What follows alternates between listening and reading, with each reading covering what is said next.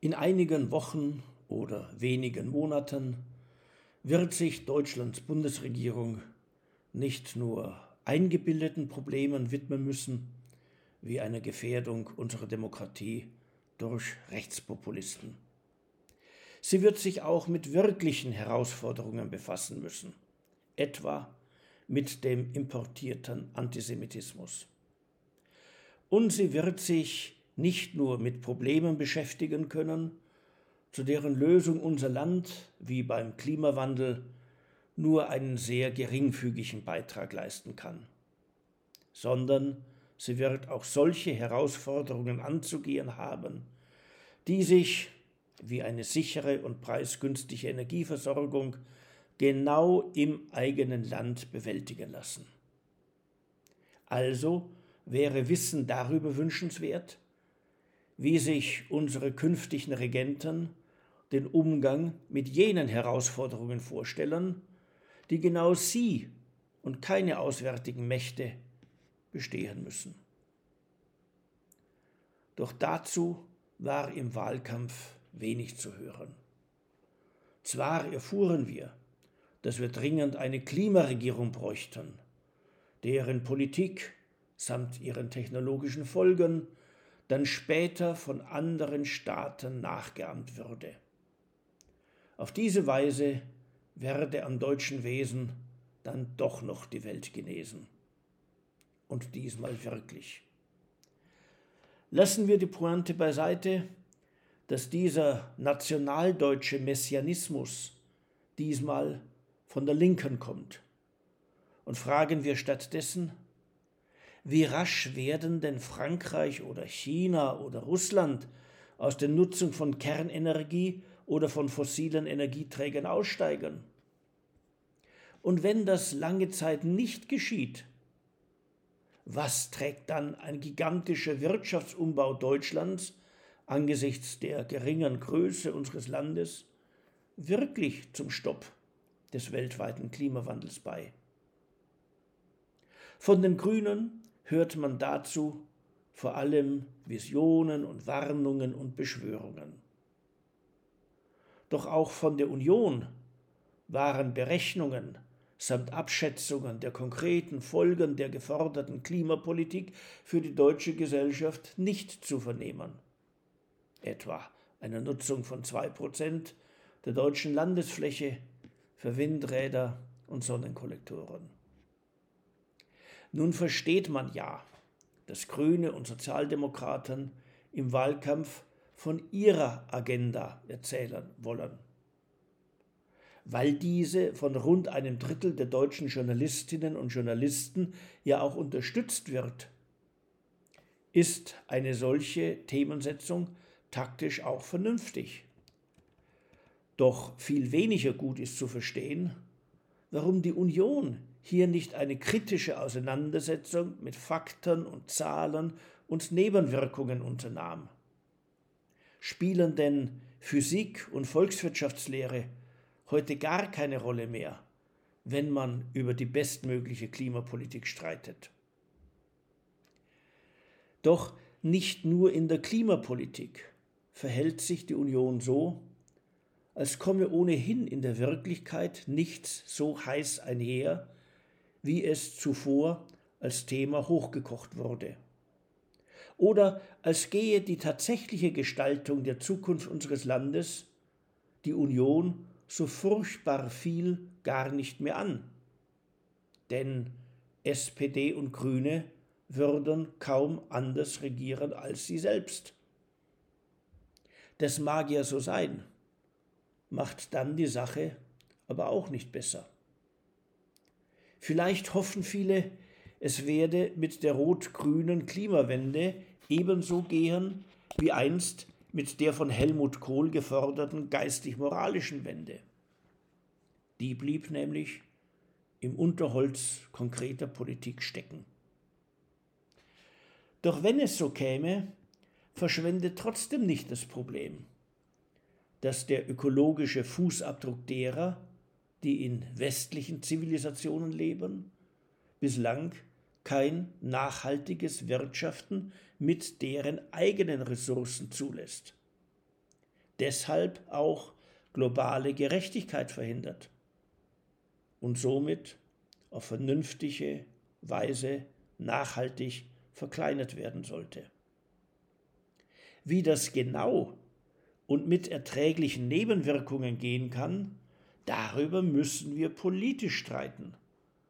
Und zwar gerade dann, wenn wir uns beim Ziel einig sind, wie offensichtlich alle etablierten Parteien, über die Wichtigkeit beispielsweise von Klimapolitik.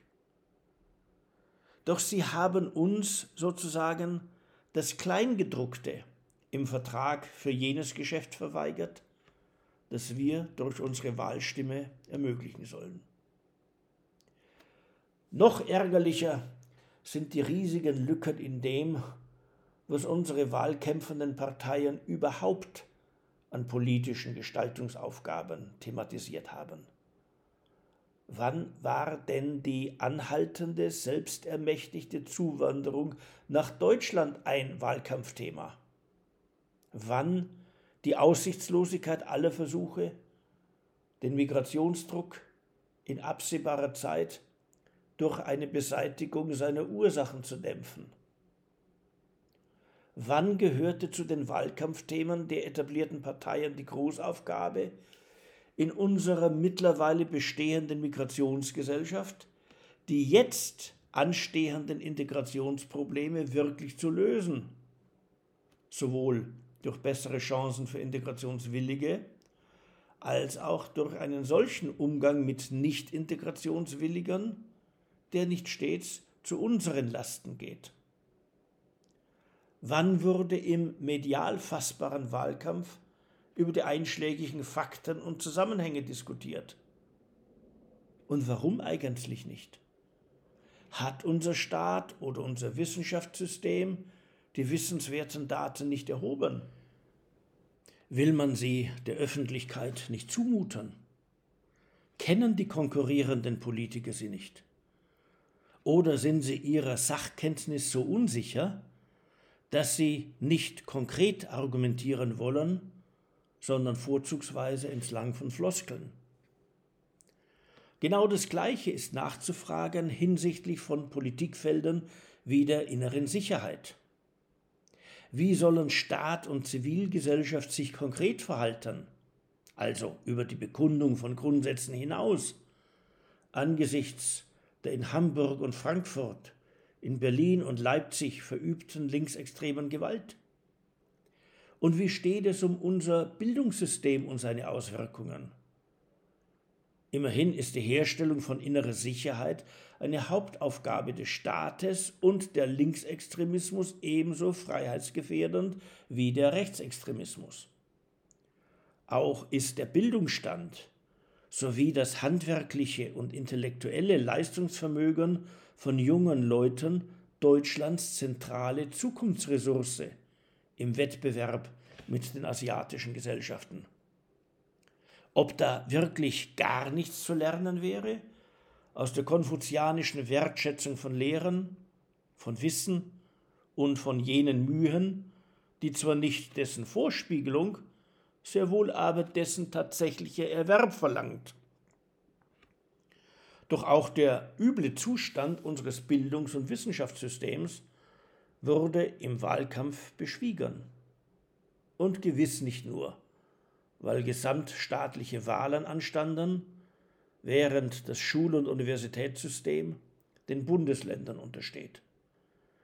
Der tiefste Grund wird schon auch hier sein, dass es sich, wie bei den anderen im Wahlkampf vernachlässigten Themen, um wirklich schwierige Politikfelder, um vermintes Gelände handelt.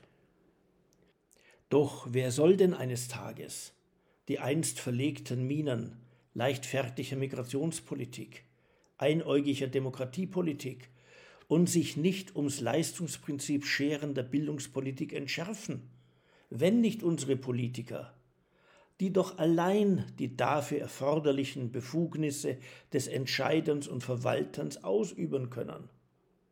Und sollten wir, die Bürger und Wählerschaft unseres Landes, wirklich nicht die Gelegenheit bekommen, uns im Wahlkampf ein Bild davon zu machen, wie kompetent welche Politiker und Parteien dafür wären.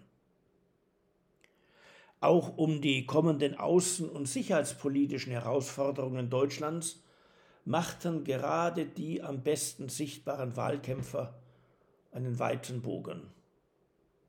Welche Aussagen gab es über langfristig tragfähige Lehren aus dem Afghanistan-Debakel? Welche zum absehbaren Scheitern unseres Engagements in Mali? Welche zur künftigen Rolle unserer Streitkräfte? Und dazu, wie die Bundeswehr dann eben auch auszustatten wäre.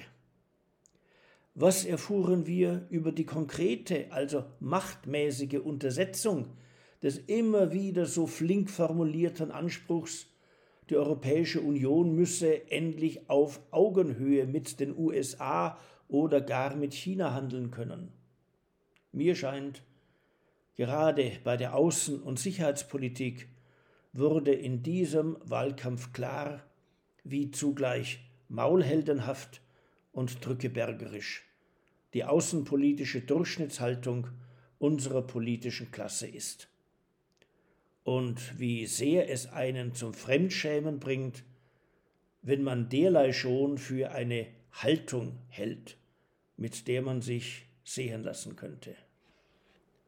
Doch man muss schon auch fragen, was ist denn los mit uns, die wir uns gar nicht hörbar über einen so substanzarmen Wahlkampf aufgeregt haben? Und was ist gar los mit jenen Journalistinnen und Journalisten, die Politiker artig zu den immer gleichen Themen befragen, doch gar nicht auf die Idee zu kommen scheinen, dass auf ihren Moderationskarten so vieles Wichtige fehlt. Und was ist gar von jenen Redaktionen zu halten, die schon mal ein Studiopublikum zusammenkommen lassen, des einen zum Gespräch mit Bürgern antretenden Politiker ganz einfach fertig machen will. Vielleicht gehört ja gar nicht die allgemeine Verachtung von Politikern mit unliebsamer Meinung samt dem kuhäugigen Bewundern von politischen Lieblingen zu den besonders großen Problemen unserer politischen Kultur. Vielleicht bestehen diese eher darin, dass unsere Politiker inzwischen mit verlässlicher Schlichtheit des Gemüts von Bürgern rechnen und sich dann ans wohlfeile Abfertigen des Publikums mit Sprechblasen machen, die sie als willkommen vermuten. Und womöglich gehört zu den besonders großen Herausforderungen unserer politischen Kultur die Verachtung gerade auch von Journalistinnen und Journalisten für ihre Leser, Hörer und Zuseherschaft. Die nämlich versuchen sie eher mit möglichst leicht konsumierbaren Häppchen abzuspeisen und ansonsten durch Tonfall und Gesichtsausdruck zu belehren, als dass sie ihr Publikum nach solchen Maßstäben behandelten, die Erwachsenen zuzumuten wären, welche sich auch aufs eigene Nachdenken verstehen. Wie auch immer, der Wahlkampf ist nun vorbei und das Wahlergebnis steht fest. Die kommende Bundesregierung muss sich jedenfalls bald schon auch jenen Herausforderungen stellen, mit denen umzugehen ihre Wahlkämpfer weder sich selbst noch der Bürgerschaft zugetraut haben. Wünschen wir der kommenden Regierung dabei Einsicht, Glück und gutes Gelingen. Doch gehen wir alle fortan weniger lammfromm oder dackelartig mit den medialen Entthematisierungsversuchen um, desgleichen mit dem kommunikativen Meideverhalten von Politikern und Parteien. Wir haben da durchaus Besseres verdient als das, was uns in den letzten Monaten geboten wurde. Fordern wir deshalb dieses Bessere in den kommenden Jahren und im nächsten Wahlkampf hartnäckig ein.